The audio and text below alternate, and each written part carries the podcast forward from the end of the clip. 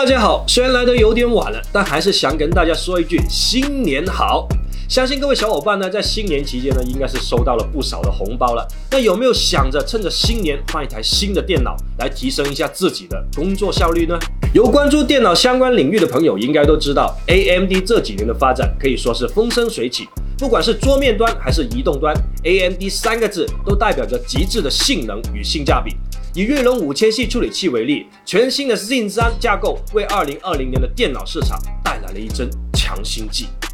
Zen 三架构将八个处理核心与三十二 MB 的三级缓存打包成一组，让三级缓存可以在核心间共享，借此优化资源分配，让八核十六线程的处理器也能够拥有不输四核处理器的单核性能。更高的 IPC 也提升了单位频率下的性能表现。与上一代相比，Zen 三加持的 R 七五八零零 X 在同样主频下能够获约百分之十九的性能提升，领先行业的七纳米制程也让锐龙五千系处理器。能够在性能与功耗间取得更好的平衡，带来百分之二十四的能效提升。桌面端的五千系锐龙如此强大，移动端的 Zen 三锐龙也同样值得期待。作为笔记本电脑的一线品牌，惠普近年推出的战六六系列可以说是很有口皆碑。而我们今天所体验的产品就是战六六四代全新 z 三锐龙版。这款电脑可是市场上首批使用信三架构的产品，搭载了 AMD 锐龙 R7 5800U 移动处理器。要知道，在早期偷跑的测试数据中，这个处理器单核性能已经超过了 TDP 95瓦的桌面处理器，称之为移动推土机也不为过。我们先来看看产品的官方演示视频。商用电脑效率与性能密不可分，但办公电脑注定没有高性能。面对高强度工作。战六六四代采用 AMD Zen 三处理器，一秒进入工作状态，长时间满功率性能释放，突发任务也能应对自如。战六六四代全新锐龙版，一战到底。如今真机到手，Zen 三与 AMD 锐龙 R7 5800U 加持的惠普战六六四代锐龙版，究竟有着怎样的实力？我们一起一探究竟。按照惯例，还是先讲讲惠普战六六四代锐龙版的外观。惠普战六六四代锐龙版延续了战六六系列新商务的外观，转轴处使用了类似 Spectre 的几何切边设计，让线条显得干练的同时，也能优化转轴处的通风条件。出于对商务办公等场景的考虑，惠普战六六四代锐龙版的转轴支持一百八十度平摊使用，不足一点四公斤的重量，拿上手也感觉非常的轻便。翻开屏幕，高色域雾面屏屏占比来到了百分之八十七点五，防眩光与低功耗技术为电脑的移动办公带来了更多的可能。惠普战六六四代锐龙版还有一个非常实用的小细节，惠普在摄像头上加入了一个小开关。在不使用摄像头时，可以用内置的挡板将摄像头挡住。键盘的静音与麦克风静音按键也有专门的指示灯，隐私防护满分。考虑到战六六四代锐龙版的商务属性，接口也同样是大满贯。战六六四代锐龙版右侧提供了一个 DC 充电接口。一个多功能 USB-C 接口，两个 USB-A 接口，一个全尺寸 HDMI 接口，耳机口和 Micro SD 卡读卡器。电脑的左边还额外提供了一个折叠的 RJ45 网线接口和一个 USB-A 接口。基本上可以告别拓展坞，做到盒盖即出发。配置方面，我拿到的这款惠普战六六四代锐龙版搭载了最新的 Zen 三架构，AMD 锐龙 R7 5800U 处理器，搭配十六 GB 三千两百兆赫兹高频内存与五百一十二 GB 三星 PM 九九一 NVMe 固态硬盘，强大的基础三大件为电脑流畅运行打下了坚实的基础。为了让大家对这个全新的处理器能够有更加完整的概念，我们也提前在战六六四代锐龙版上跑了几个基准测试。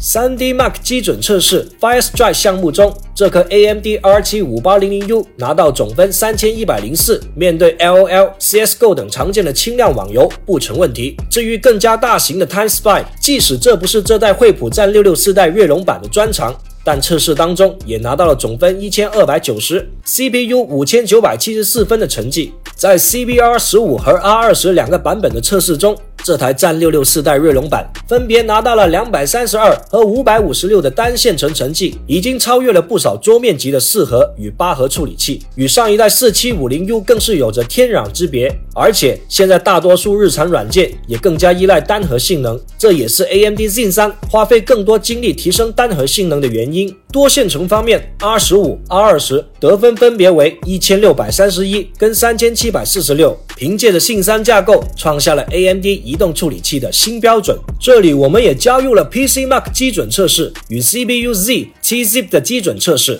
不难看出，对惠普战六六四代锐龙版来说，日常工作完全不成问题。尽管强大的性能释放可以更好的应对工作中的挑战，但这对电脑的散热也是一次不小的考验。在 i 打六四的 CPU 压力测试中，这 R 七五八零零 U 在全核三点五 G 赫兹下运行了约三分二十秒，此时 CPU 的温度来到了峰值七十一度。随后主频开始下调，并稳定在三点零 G 赫兹左右持续运行，并在测试约五分钟后稳定在二点八 G 赫兹。从测试结果来看，战六六可以最高二十五瓦功耗，保持运行二百七十五秒左右，应对一般的应用呢是不在话下的。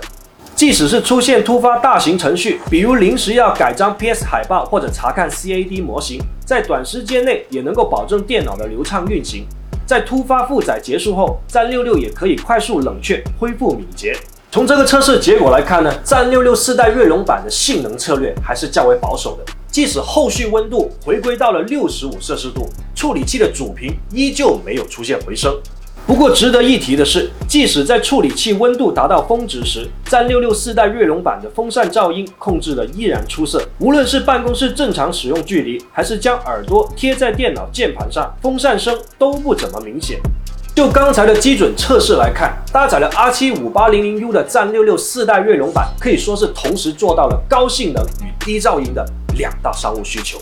配合上齐全的拓展接口，战六六四代锐龙版可以说是当前性能表现最强的办公室电脑之一。无论是轻度办公还是重度负载，通通不在话下。基准测试呢，显然不代表电脑的全部。要想反映出战六六四代锐龙版的真实表现，我们还需要将它放回到我们的日常工作中。我们把电脑呢给到了平时负责电脑评测的这个编辑啊，看看在图文为主的工作流程当中，战六六四代锐龙版究竟能够带来怎样的体验。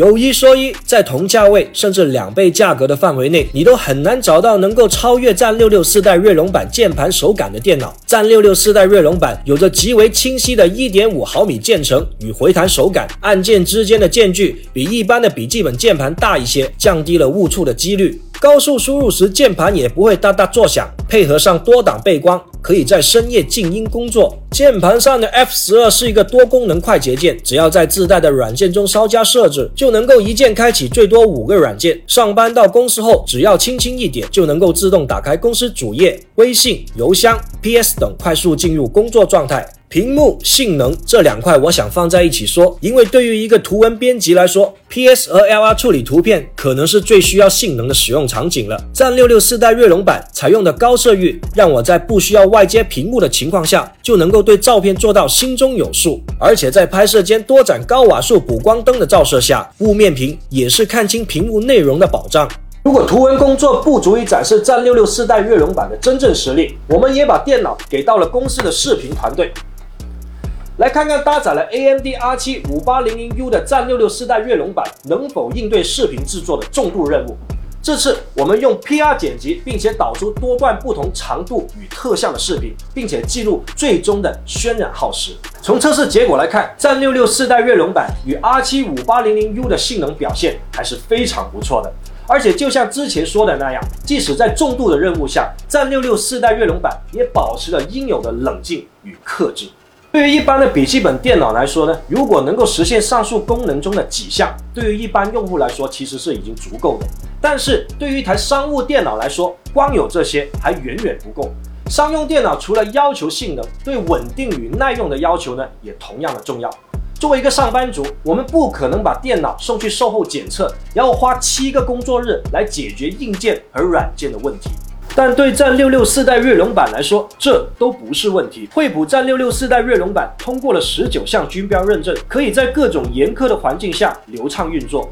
即使真的遇到问题，针对京东购买的客户呢，惠普也专门提供了一年的上门服务和一年的意外保修。这就意味着，在购买的第一年内，如果电脑真的不幸遭受到了不测风云，那么惠普的售后工程师呢会提供上门服务，免去到城市的另一段售后点，或者是来回快递之间的不便。除此之外，在购买后的首六个月内，如果在使用上有任何的问题，惠普还提供了七乘二十四小时的在线服务，多位工程师将在线实时解答电脑使用中的疑问，电脑上手毫无难度。如果你只是想买台电脑，简简单单的做做文档、打打字，那么你的选择有很多种。但是如果你对电脑的外观、性能与售后都有着高要求，但又不想随便找台电脑将用就用，那么来自惠普的战六六四代锐龙版，在我看来就非常的适合你。